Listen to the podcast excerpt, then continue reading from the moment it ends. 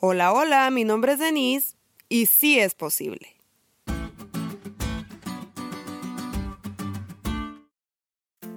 Feliz semana chicos. Hoy pasé un sábado en familia y qué bonito es alabar a Dios en armonía. ¿A poco no? Desde aquí puedo oír un sí, qué bonito. Bueno, ya, a lo que hemos venido. Repitan después de mí el versículo de memoria de esta semana que está poderoso. Pero todas estas cosas las hace uno y el mismo espíritu, repartiendo a cada uno en particular como él quiere.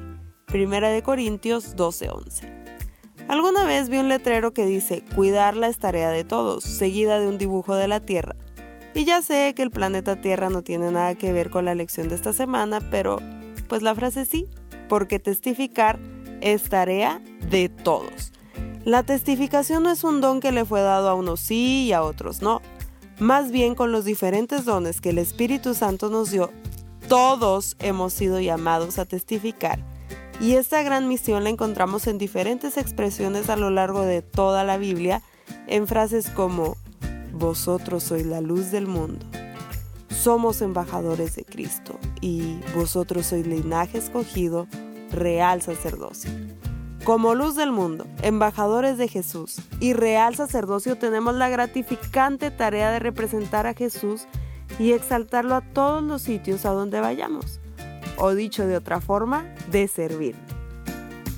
Elena White dice, no tiene límite la utilidad de quien poniendo el yo a un lado da lugar a la obra del Espíritu Santo en su corazón y lleva una vida consagrada por completo a Dios.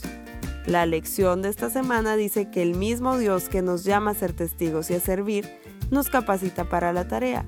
Así, que toda esta semana vamos a estudiar nuestras posibilidades ilimitadas de servicio a través del don del Espíritu Santo. ¿Le entras?